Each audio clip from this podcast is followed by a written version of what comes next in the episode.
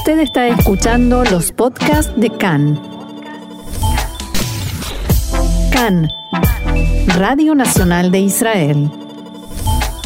Bien, y si les parece vamos a comenzar hoy martes 4 de agosto 14 del mes de Ab. Estos son nuestros titulares. La Fuerza Aérea Israelí atacó objetivos del ejército de Assad en Siria. El gabinete de coronavirus se reunió pero no tomó ninguna decisión y continuará las deliberaciones. El ministro de Salud asegura que se debe cancelar las restricciones de los fines de semana.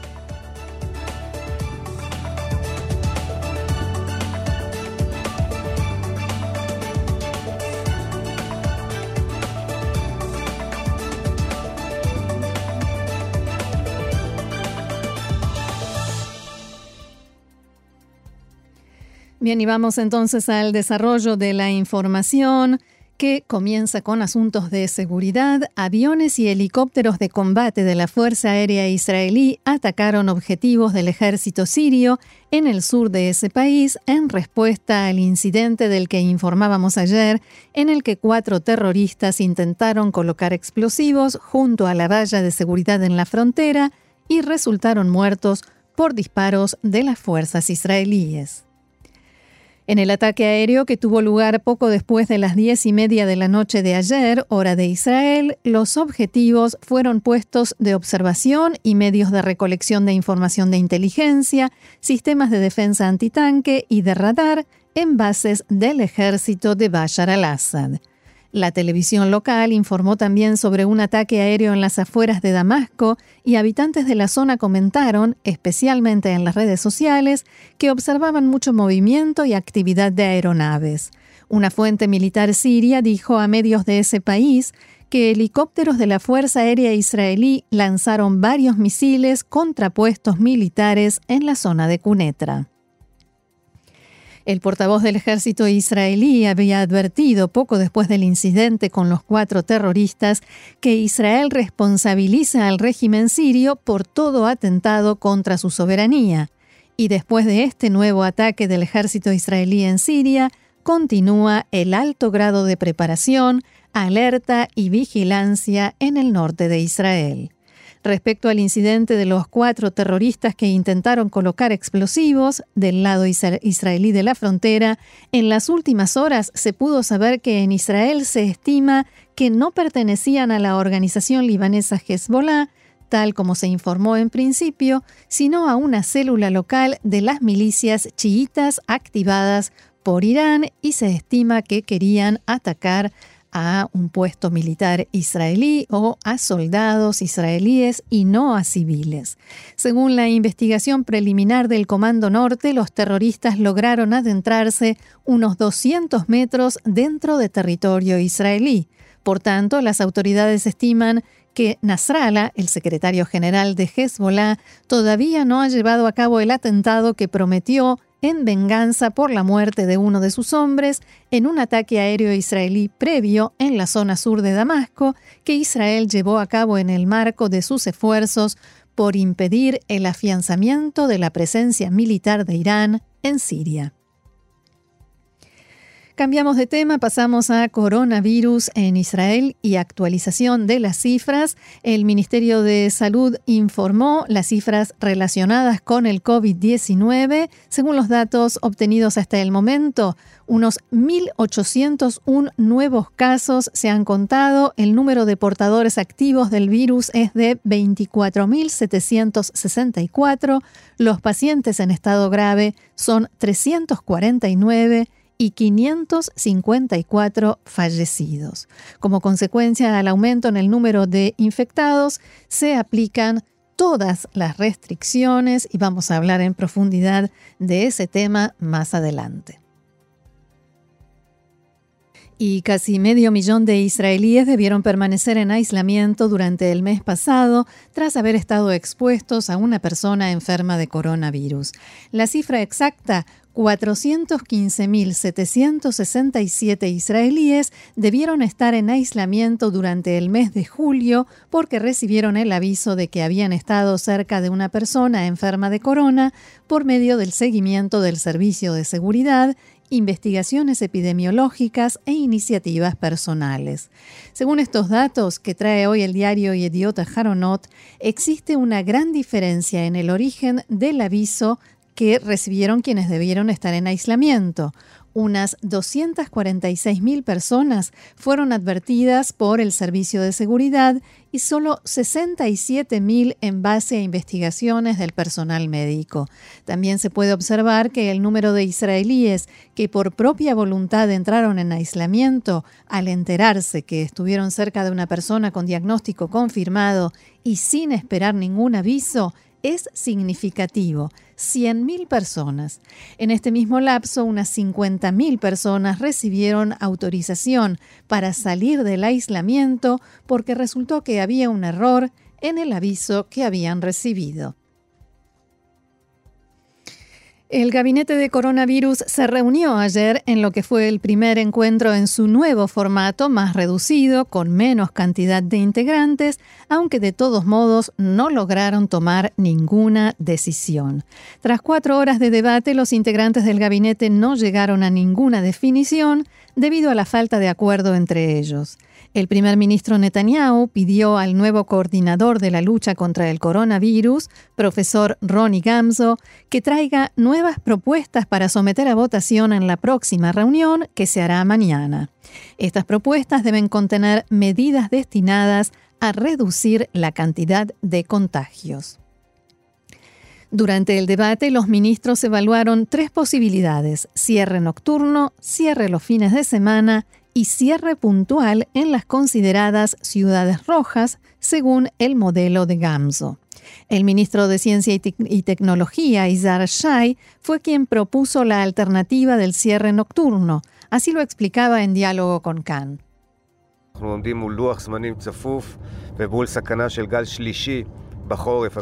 Estamos frente a un calendario apretado y al peligro de una tercera ola de contagios en el invierno que se acerca, y por ello tenemos intención de reducir en forma drástica el nivel de contagios y al mismo tiempo permitir la apertura de la economía y la vida con la rutina del coronavirus para todos los ciudadanos israelíes. Mientras tanto, el Consejo Nacional de Seguridad propone evaluar la opción de decretar un cierre general durante toda la segunda quincena de este mes de agosto para permitir así el inicio del año escolar y la apertura de los cielos y el turismo. El profesor Gamzo también recomendó anular las restricciones que se impusieron a los comercios durante los fines de semana, abrir los centros comerciales, los parques y jardines de juegos infantiles. Al comienzo de la reunión, el primer ministro Netanyahu dijo que el nivel de contagio en Israel es de los más altos del mundo. La buena noticia es que en las últimas dos semanas aproximadamente estamos en una llanura, en sus palabras.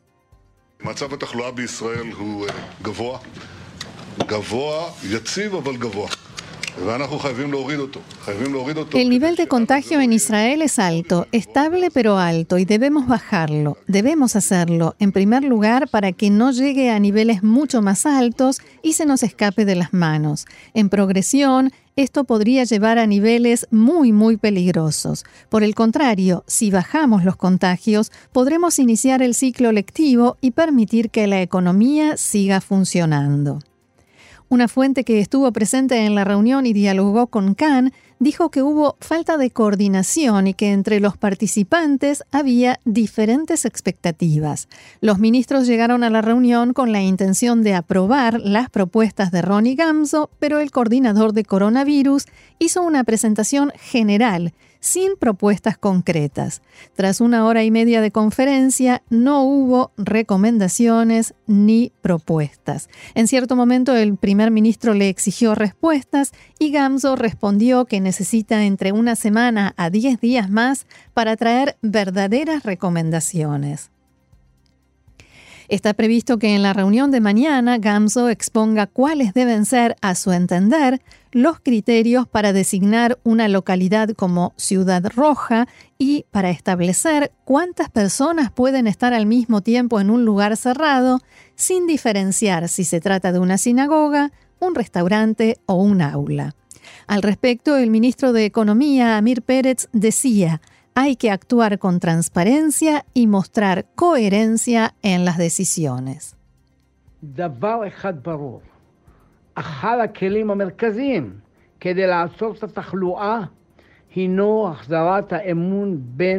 Una cosa está clara, una de las herramientas centrales para frenar los contagios es la recuperación de la credibilidad, la confianza de la gente en el gobierno, que la gente sepa que toda medida que tomamos se establece después de un debate en profundidad, tomando en consideración todos los aspectos. Lo importante que los dueños de comercios sepan que cuando se los limita, reciben compensaciones. Y por ello espero que en la próxima reunión establezcamos una fórmula de limitación-compensación.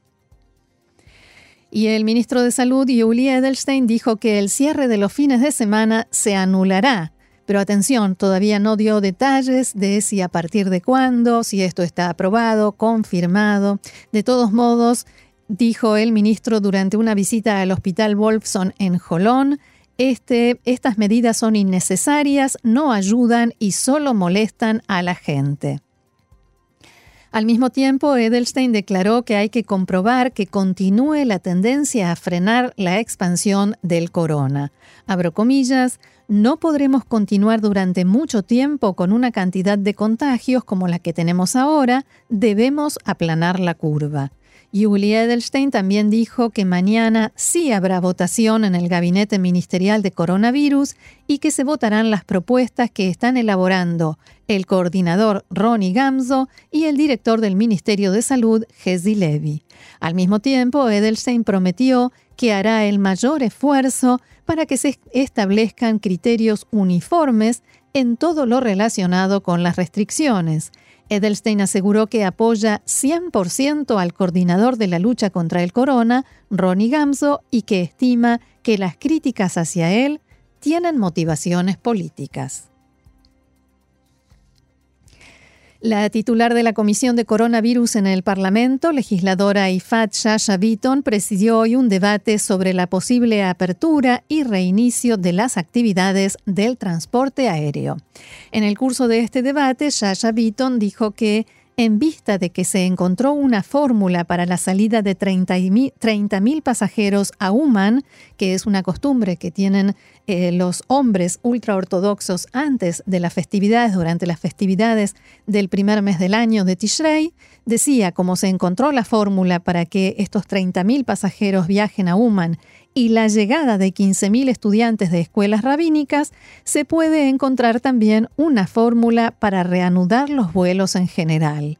El representante del Ministerio de Salud, Dr. Asher Shalmon, dijo que su ministerio se opone a la salida de esas personas a Uman y que es inaceptable que 30.000 personas estén una junto a otra. También dijo que si finalmente se decide la apertura de laboratorios de análisis en el aeropuerto Ben Gurion, la intención es que los resultados de las pruebas de coronavirus se reciban en un lapso de 24 horas o de hasta 24 horas. Según Shalmón, el Ministerio de Salud está elaborando una fórmula para la entrada de turistas al país desde los considerados como países verdes, o sea, con bajo nivel de contagio, y en la próxima reunión del gabinete de Corona se presentará la fórmula para los pasajeros israelíes. Y en el Hospital Shiva, en Tel Ashomer, se llevó a cabo un estudio que indica que durante la primera ola de coronavirus en Israel, el temor a ir al hospital provocó una demora de un promedio de una hora y media entre pacientes con problemas cardíacos en comparación con los datos de la misma época en 2018, o sea, una demora entre el momento en que la persona comenzaba a sentirse mal y el momento en que realmente iba al hospital a recibir atención médica. La investigación fue realizada por el doctor Shlomi Matetsky, director del Departamento de Cardiología del hospital, y su equipo de trabajo. Se basa en datos suministrados por 13 hospitales en Israel en el pico máximo de la primera ola de contagios de coronavirus, 9 de marzo al 30 de abril, como dijimos, en comparación a los mismos días en el año 2018. El estudio también indica que no hubo un descenso en la cantidad de personas que iban al hospital a hacerse atender por síntomas relacionados con problemas cardíacos, si bien en 2020 los pacientes llegaban al hospital en una etapa más avanzada de esos síntomas. Las personas que necesitaban atención médica tardaron un promedio de tres horas en ir al hospital, mientras que en 2018 ese promedio fue de entre una hora y media a dos. Esta demora tuvo efectos muy significativos en el estado de salud de los pacientes. Casi el doble de ellos en 2020 llegó al hospital en situación de insuficiencia cardíaca o shock como consecuencia del daño producido al corazón por la demora en recibir atención. Los hospitales decidieron realizar y publicar esta investigación en el marco de las instrucciones que recibieron del Ministerio de Salud de que deben reducir la actividad en las otras unidades hospitalarias y concentrarse especialmente en las que se dedican a la atención del coronavirus. Desde que comenzó la pandemia, los médicos han estado advirtiendo sobre las graves consecuencias que esta política tiene para el estado de salud de muchos pacientes, ya que algunos procedimientos médicos necesarios podrían postergarse. Según el profesor Matetsky, en la medida en que pasa tiempo entre la aparición de los síntomas y la atención médica, el daño puede ser mayor, más grave. Estimo que parte de los pacientes fallecieron en sus casas y por eso ni siquiera figuran en las estadísticas. Los líderes de los partidos ultraortodoxos amenazaron, si vamos nuevamente a elecciones, no apoyaremos a Netanyahu. Tanto desde el partido Shas como Yaduta Torah anunciaron que en el caso de que no se logre un acuerdo sobre el presupuesto nacional y la situación desemboque en nuevas elecciones, sus partidos no apoyarán a Benjamin Netanyahu. Este mensaje amenaza con poner fin a la larga alianza entre las fuerzas políticas ortodoxas con Netanyahu y el Likud, el famoso bloque inamovible, irrompible que ahora parece empezar a resquebrajarse. Además, recalcaron que no solo no apoyarán a Netanyahu como lo han hecho hasta ahora, sino que tampoco firmarán ninguna carta de apoyo ni declaraciones que los comprometan con el bloque de derecha e incluso no recomendarán a Netanyahu frente al presidente cuando llega el momento posterior a las elecciones en las que, como ya sabemos porque lo hemos ejercitado mucho, nosotros votamos y después cada partido recomienda a un candidato y el presidente anuncia quién es el encargado de formar gobierno. El contundente mensaje de los partidos ortodoxos tiene como objetivo lograr que Netanyahu y Gantz lleguen a un acuerdo y así evitar que debamos ir nuevamente a las urnas. El primer ministro alterno Benny Gantz sigue firme en su demanda de un presupuesto bianual. Recordemos que ayer en la reunión con integrantes de su partido, Cajol Laván, Gantz insistió en que se mantendrá firme en su postura más allá del precio que ésta conlleve. Y la polémica de turno, Yair Netanyahu, el hijo del primer ministro, fue entrevistado en la tarde de ayer en Radio Galei donde le preguntaron sobre las manifestaciones contra su padre, Benjamin Netanyahu. Yair contó en la entrevista que él le muestra al padre imágenes de las manifestaciones. Abro comillas, lo hacen reír él ve las imágenes que todos vemos de esos marcianos en las manifestaciones. Es como una especie de entretenimiento, dijo Yair Netanyahu. No le muestro cosas demasiado burdas porque no es agradable, pero lo divierte, incluso le da un poco de fuerza, agregó. El hijo del primer ministro también dijo que Menachem Begin renunció después que manifestantes protestaran en la puerta de su casa gritando Begin asesino, que no es ni una mínima parte de lo que le hacen a mi padre desde hace 30 años. Ningún político vive el suplicio que él tiene que sufrir. Respecto a la resolución de la jueza sobre la que informábamos ayer de ordenar a Yair Netanyahu que borre un mensaje de Twitter en el que publicó los datos personales de los directivos y miembros de una ONG que organiza manifestaciones contra su padre y que deje de acosarlos. En este sentido, Yair Netanyahu dijo en la entrevista, abro comillas nuevamente, es importante para mí que comprendan que no hay ley y orden en el Estado de Israel. Ellos hacen lo que quieren sin ninguna medida de objetividad.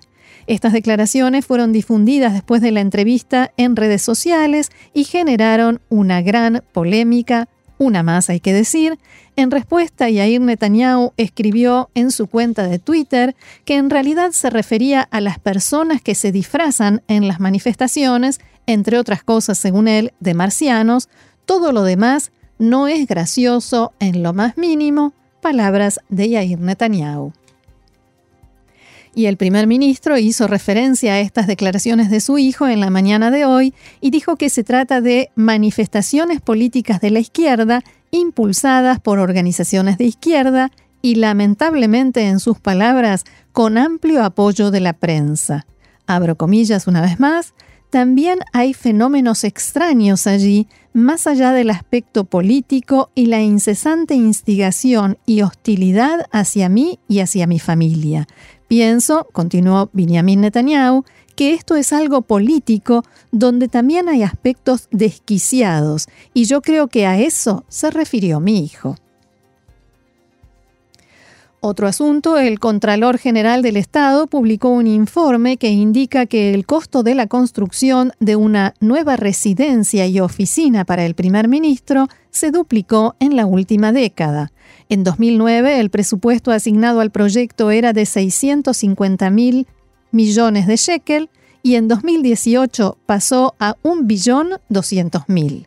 En principio se había contemplado costos de planificación por 6 millones y medio de shekel. Según el informe, cinco años después de la primera planificación, se, se decidió volver a comenzar el bosquejo del proyecto y en octubre de 2018 se interrumpió. De acuerdo con el Contralor, el funcionario encargado del tema en el Ministerio de Hacienda no comprobó que se le hubiera dado a los arquitectos toda la información necesaria y actualizada que exigía que se cambie la ubicación del proyecto y se evalúen alternativas. Los responsables de tomar decisiones están en una encrucijada en torno a lo relacionado con el hecho mismo de la construcción o no de la nueva residencia, su ubicación y modo como el proyecto será dirigido, escribió Engelman. Para decirlo más simplemente, los arquitectos no tenían información que resulta clave para decidir si colocar en determinado lugar o no, en una determinada ubicación, la residencia del primer ministro, incluso desde el punto de vista de la seguridad. Desde el despacho del primer ministro reaccionaron a este informe por medio de un comunicado en el que señalan en coordinación con el Servicio General de Seguridad, se está completando en estos días la evaluación de una alternativa funcional y efectiva para el proyecto, poniendo énfasis en la reducción de los, costos, máxima eficiencia y mínimo impacto de la construcción para quienes viven en el área. Los subsidios que anunció el primer ministro hace algunas semanas están llegando a las cuentas bancarias de los ciudadanos en estos días y ahora el servicio de noticias de Cannes informa que Benjamin Netanyahu está impulsando la entrega de otro subsidio que sería transferido en septiembre en la época de las festividades judías. Netanyahu hizo un comentario al respecto en la tarde de ayer en la reunión de la bancada del Likud, durante la cual dijo que el gobierno entregará ayuda económica adicional para que los israelíes puedan enfrentar la crisis económica del corona. Según este programa que se está evaluando, atención, se está evaluando, esto no es algo confirmado ni decidido, la idea es utilizar los datos de las cuentas bancarias que están reuniendo en estos días en el Seguro Nacional, el Bituaj Leumi, para poder entregar una nueva subvención a la población en situación de necesidad y un subsidio más pequeño que el actual al resto de la población. Quien está a cargo de diseñar este programa es el asesor económico del primer ministro, profesor Avi Simjon, que asegura que la idea es ayudar a los ciudadanos en situación difícil a que puedan celebrar Rosh Hashanah, el Año Nuevo, y todas las festividades de Tishrei, el primer mes del año, en forma digna. Y según datos del Seguro Nacional, Bituaj Leumi, tan solo la mitad de los trabajadores han regresado a su lugar de trabajo. En el rubro de comercio, en donde se encuentra el mayor porcentaje de personas que solicitaron el seguro de desempleo, el 60% regresaron a sus puestos. En el día de hoy, el Departamento de Investigaciones de Bituaj Leumi reveló a Cannes que no solo en los rubros afectados por las restricciones, el porcentaje de trabajadores reincorporados es parcial. Respecto a los motivos por los cuales los empleados no volvieron a sus lugares de trabajo, el principal es la dificultad económica que representa para los empleadores volver a contratar a los trabajadores que, durante la crisis del coronavirus, fueron despedidos o debieron tomar vacaciones sin goce de sueldo. Basándose en estos datos, el ministro de Trabajo, Itzik Shmuli, junto al de Economía, Amir Pérez, y el titular del Sindicato de Trabajadores, Arnon Bar David, pidieron flexibilizar el seguro de desempleo de manera tal que los empleadores puedan reincorporar a sus empleados. La iniciativa plantea que los trabajadores que sean reincorporados a una media jornada laboral reciban por medio del seguro de desempleo el dinero restante para completar el sueldo. Y el gobierno quiere aprobar una ley que permita convocar en forma obligatoria a trabajadores en caso de una amplia extensión del nivel de contagios de coronavirus. El tema fue tratado ayer en la Comisión de Trabajo, Bienestar Social y Salud de la Knesset a cargo del parlamentario Jaim Katz del Likud. La propuesta habla sobre una ley que dé potestad al ministro de Trabajo para ordenar la convocatoria obligatoria de los empleados en trabajos esenciales o que prestan servicios vitales si el gobierno decreta el estado de emergencia por la expansión del coronavirus. La asesora legal del Ministerio de Trabajo, Dikla Joresh, explicó que la ley tiene por objeto brindar las necesidades vitales a la ciudadanía. Esto no es algo que se decida a la ligera. El mandato del ministro consiste en evaluar si es realmente necesario. Por su parte, Jaime Katz dijo durante el debate, se trata de una ley extrema sobre trabajo obligatorio. Antes de aprobarla, quiero saber cómo tratará el Estado la cuestión del, salario de esos empleados, el regreso de esas personas después a sus puestos y todo lo que se debe saber para que esa situación produzca el menor daño posible. De aquí no saldrá una ley con agujeros o lagunas en términos más técnicos. Mientras tanto, el ejército de Israel se prepara para cubrir 3.000 puestos que fueron aprobados para personal que realice investigaciones epidemiológicas para establecer y poner en funcionamiento el comando de coronavirus y para reforzar el personal que actúa en los hoteles destinados a enfermos de COVID-19. La mayoría de esas personas son alistadas en defensa civil.